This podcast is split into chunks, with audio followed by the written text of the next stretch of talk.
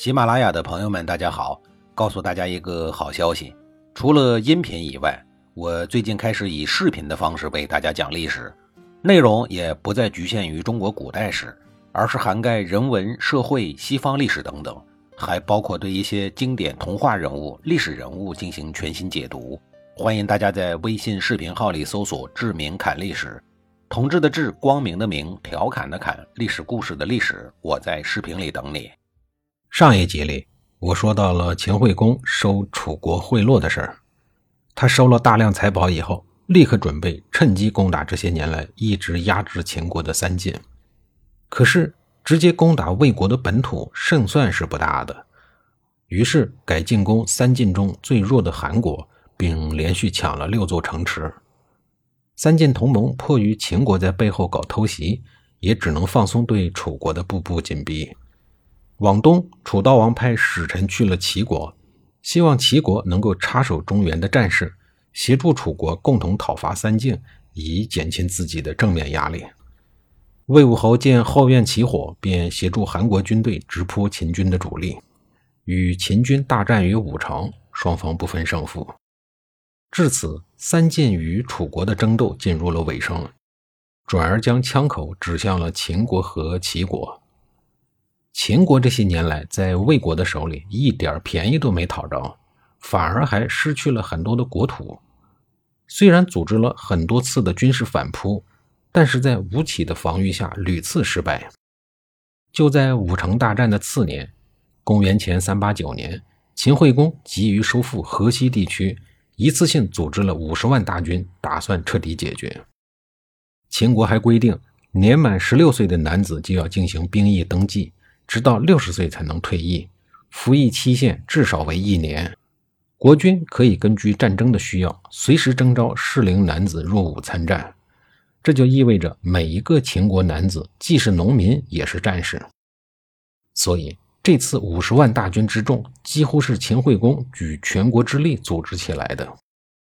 随后，大军从本土出发，东渡洛水，向河西地区进军，直扑战略要地阴境。也就是今天的陕西华阴县，这个地方扼守东西交通要道，战略位置十分的重要。秦军此次出征是志在必得的。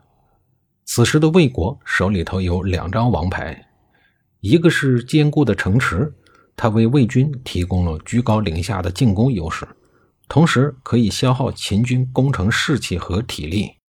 二是一支驻守在西河郡、名为魏武卒的重装步兵队伍。这是李悝、吴起军事改革的重要成果。吴起自担任西河郡守以后，便开始实行了一系列花式绩效考核制度，想方设法的提升军队的士气。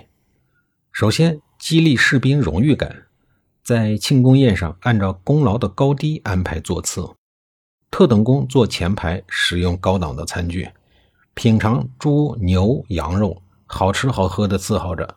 还有专门的服务人员贴心的服务。二等功坐中排，餐具和食物比前排略微差一些，服务人员的服务水平也要差一些。而没有功劳的坐在后排，餐具和伙食都是最差的，也没有服务人员伺候，盛饭也好，倒酒也好，只能自个儿来。其次，犒劳士兵的家属，宴会后对士兵家属也论功行赏。家里头有烈士的，会经常接到官府的问候和赏赐，让军人的家属有归属感。这些激励制度，吴起一用就是三年。在这种制度的作用下，魏武卒的士气是可想而知的。相对于魏国的军事制度，秦国这个时候实行的还是贵族世袭制度，老百姓即便立了战功，也没有办法获得晋升。再加上连年征战，士气怎么会提高呢？所以秦军声势浩大的表象下是虚弱的军力。吴起在对魏武侯的报告中说：“我用五万人就能搞定他们五十万人。”这表明团结一致的魏武卒必胜无疑。不过魏武侯还是有点不放心，毕竟河西之地事关重大，所以又追加了五百辆战车和三千骑兵。开战的前一天，风萧萧，起烈烈。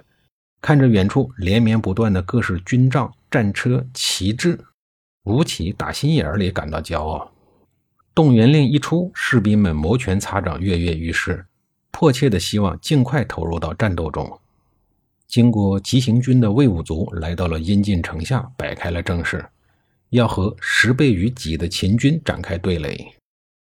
面对乌云盖顶般黑压压的五十万秦军，五万魏武卒不仅全然不惧，一个个更仿佛是饿狼见到了猎物一样。对方那攒动的人头，仿佛只是在等待他们冲过去，随手就可以轻易摘取的战利品。魏国士兵虽然人少，但却是装备精良的魏武卒。秦国士兵虽然人多，但都是简单武装的秦国农民。在这一场装备士气与训练都有着绝对差距的战争中，秦军几乎没有胜算。双方拉开了阵势以后，震天的战鼓响起来了。按照常规，先是一通的互相射箭。可是秦军铺天盖雨的箭雨，除了寥寥可数的箭能够稀稀拉拉的射到魏军的阵中之外，其余的都落在了双方阵前的空地上。而魏军的弓箭手。都是至少可以拉开十二十之弩的精兵，每一轮遮天蔽雨的箭雨射过去，秦军必然呼啦啦的倒下一大片。秦军的阵脚开始显乱了，不得已开始让战车冲锋。可迎接他们的是魏国的战车，魏国战车也像猛虎下山一样全力的出击，骑兵则开始对秦国的步兵不断的实施包围和分割。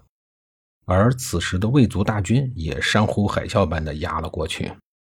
阴晋之战，当绣着“无”字的大旗出现在秦军视线中时，五十万老秦人立刻陷入了慌乱之中。